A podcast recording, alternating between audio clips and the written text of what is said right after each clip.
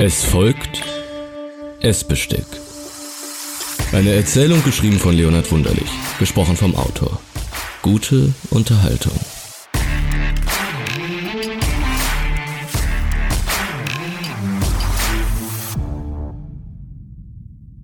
Man hatte mich gut erzogen, zeigte mir, wie man zu Tische aß. Stütz deinen Ellbogen nicht auf die Tischplatte, wisch deinen Mund stets mit der Serviette, nicht mit dem Tischtuch, sprich nicht beim Essen, schließe den Mund, vermeide Geräusche des Schmatzens. Gespräche werden zu Tisch nur auf das Nötigste beschränkt. Platz für Kommunikation ist vor und nach den Speisen. Stille ist während des Essens angebracht, denn man spricht nicht mit vollem Mund. Kaue jeden Bissen 30 Mal, bevor du ihn hinunterschluckst, so isst du gemächlich und deinem Hunger entsprechend. Was als Kleinkind mir noch erlaubt gewesen war, meine Nahrung, mein Mahl mit den Händen aufzunehmen, wurde mir später untersagt. Nutze das für die verschiedenen Speisen vorgesehene Essbesteck. Nimm das Messer in die rechte, die Gabel in die linke Hand. Zerteile mit dem Messer deine Speise, so dass du sie nicht zu schlingen brauchst, führe jene dann mit der Gabel zum Mund. Dein Kopf neigt sich dabei nur geringfügig zu dieser, so dass du in einer angemessenen, aufrechten Haltung zu Tische verweilst. Nutze den Löffel für die Suppe, schiebe die letzten Bissen auf dem Teller mit Hilfe des Messers auf der Gabel zusammen und leere so deinen Teller. Jenes, was dir zuvor gegeben worden war, sollte am Ende der Mahlzeit in deinem Rachen verschwunden sein. Ganz entgegen dieser Zwänge gestalteten sich die Familienausflüge in den Wald mit ihren Pausen auf dem Weg. Meine Großmutter hatte häufig einen Apfel in ihrer kleinen Tasche, den sie behende mit einem kleinen Messer zerteilte und an diesem sich so die ganze Familie labte. Den Konventionen des gemeinschaftlichen Essens ward dann keine Aufmerksamkeit mehr geboten. Stattdessen aßen wir die Spalten von Apfel und genossen den Tag weit draußen im Wald. Wir schnitzten kleine Männchen aus Holz und Gestalten aus Rinde. Wir spitzten Stöcke, die wir fanden, und verzierten so manchen losen Ast mit Mustern, formten einen Griff, so dass uns jener als Gehstock dienen konnte. Wir formten hölzerne Klingen und taten so, als würden wir die Zutaten des Waldes zu Speisen zubereiten. Wir schnitzten Löffel und Gabeln, um den Speisen in angemessener Art und Weise zu Leibe zu rücken. Das Einzige, was mich an diesen Tagen störte, war der Blick meiner Tante, wie sie uns beäugte, wenn wir uns über die Früchte hermachten. Ihr missfiel offensichtlich die fehlende Verwendung von Essbesteck, und so formte sie an einem der Ausflugstage mit ihrem Messer eine Gabel aus Holz. Sie schnitt sie aus morschem Kiefernholz und schabte sie so lange, bis jene Oberfläche ganz glatt und die Zinken spitz wie Nadeln waren.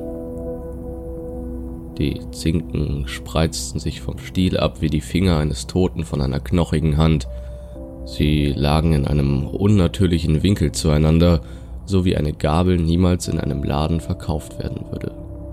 Aß man von dieser, würde man sogleich befürchten müssen, sich die seitlich abstehenden Spitzen in den Gaumen oder die seitlichen Ränder der Mundhöhlen, die Innenseiten der Wangen zu rammen und sich so tiefe Stich- und Schnittwunden zuzufügen. Wir alberten, dass sie uns mit jener gegen jedes wilde Tier verteidigen könnte, wenn ein solches auf der sonnigen Lichtung uns sich in den Weg gestellt hätte. Ihre Miene blieb bei solchen Späßen immer so kalt, wie wir es von ihr gewohnt waren, und sie spürte ihre Gabel nur in den Händen. Dann verschwand sie mit der Zeit, ohne dass wir dies wirklich bemerkten, doch das Bild der dürren Gabel blieb mir bis heute vor meinem geistigen Auge erhalten. Mit meinem 18. Lebensjahr zog ich aus der kleinen Stadt meiner Kindheit aus. Ich studierte und arbeitete später in den größten Städten des Landes, lebte das urbane Leben eines jungen Erwachsenen zog mich jedoch immer weiter aus dem pulsierenden Leben der Stadt zurück, wie ein Kind des mittleren letzten Jahrhunderts.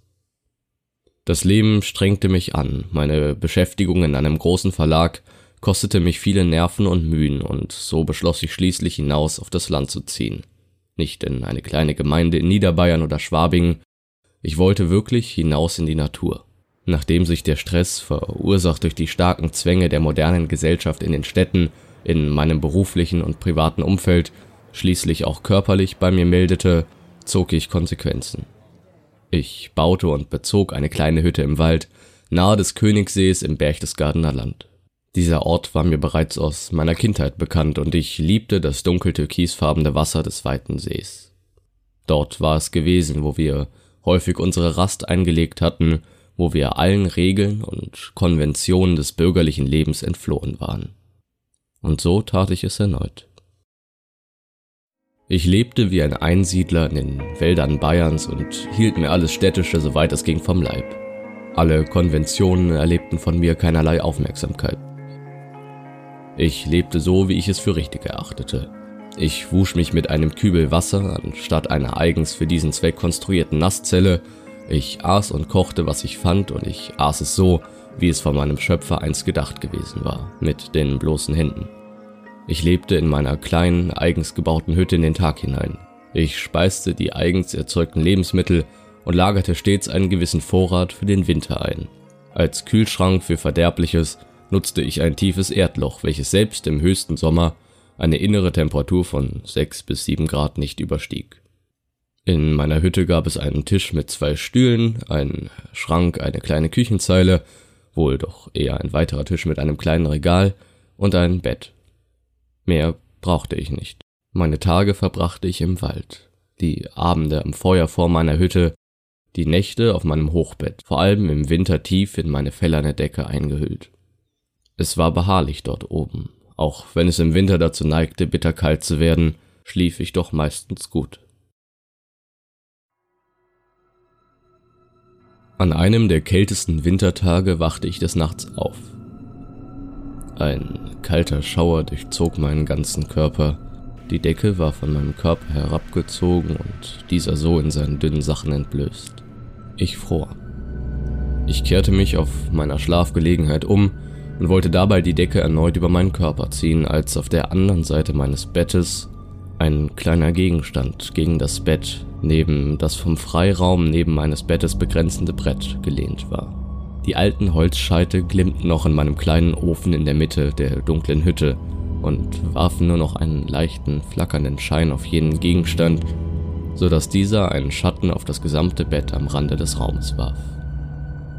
Meine Bettdecke wurde von dunklen Streifen geschnitten, die zum begrenzenden Brett hin zusammenliefen und schließlich an jenem kleinen Gegenstand mündeten. An meinem Bett lehnte die Gabel meiner Tante. Die langen, dürren Zinken gegen das Brett gelehnt, bildeten ihre Schatten ställernde Gefängnisgitter über meinem Schlafgemach. Jene Gabel, die ich seit Jahrzehnten nicht mehr gesehen hatte, war zu mir zurückgekehrt, wohl möglich als Überbringer einer Botschaft. Fassungslos starrte ich auf das geformte Holz und malte mir dessen Bedeutung aus. Ich fragte mich, wie jene Gabel an den Rand meines Bettes gekommen sein konnte, doch fand keine plausible Erklärung. Manchmal würden wohl Dinge passieren, die einfach so bestimmt gewesen wären. Eine Kraft, eine Macht würde für das Ausführen jener Bestimmungen sorgen, und so hatte die Gabel mich heimgesucht.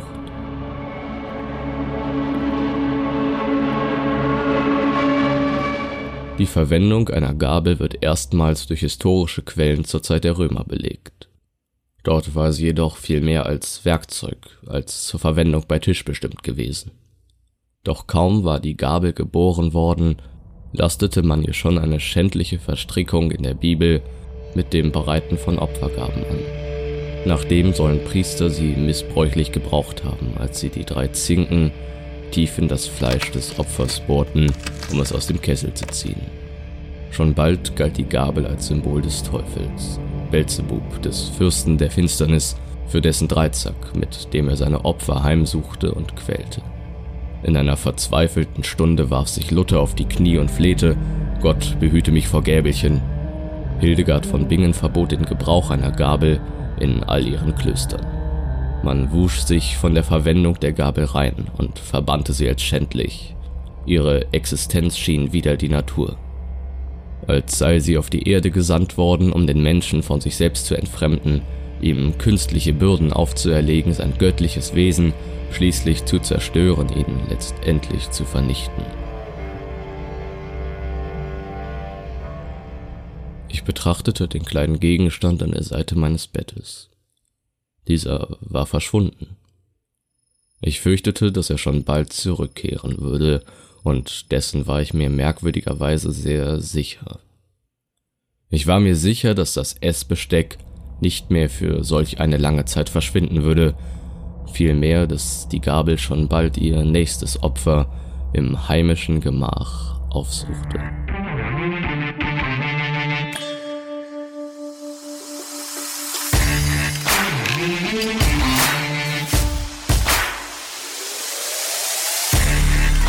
Sie hörten Essbesteck.